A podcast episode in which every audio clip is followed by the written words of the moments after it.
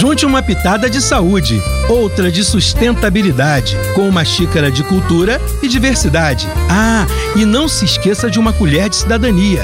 E claro, muito, muito prazer. Com vocês, comida de verdade.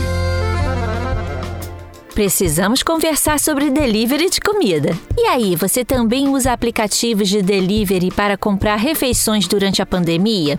É claro que comprar alimentos pelo ambiente virtual se tornou mais conveniente para nós, mas precisamos ficar atentos a algumas questões. Já parou para perceber que a maioria das opções que aparecem na tela são ultraprocessados? Pizzas, hambúrgueres, bebidas açucaradas, ou seja, aqueles ricos em energia e pobres em nutrientes. São poucas as refeições que têm como ingredientes principais os legumes, verduras e frutas. Além disso, pesquisas mostram que a compra por impulso é bem maior pelo ambiente virtual. E cá entre nós, em meio a tantas promoções, combos e entrega gratuita, ficamos ainda mais estimulados a isso. Por isso, precisamos ficar atentos a essas estratégias e saber que pode até ser interessante pedir uma vez ou outra, mas não fazer disso parte da nossa rotina. Texto de autoria dos estudantes de graduação em nutrição da UFRJ: Bruna Pérez, Gabriel França, Carolina Muniz, Mayra Falcão, Evelyn Barbosa e Beatriz Travassos.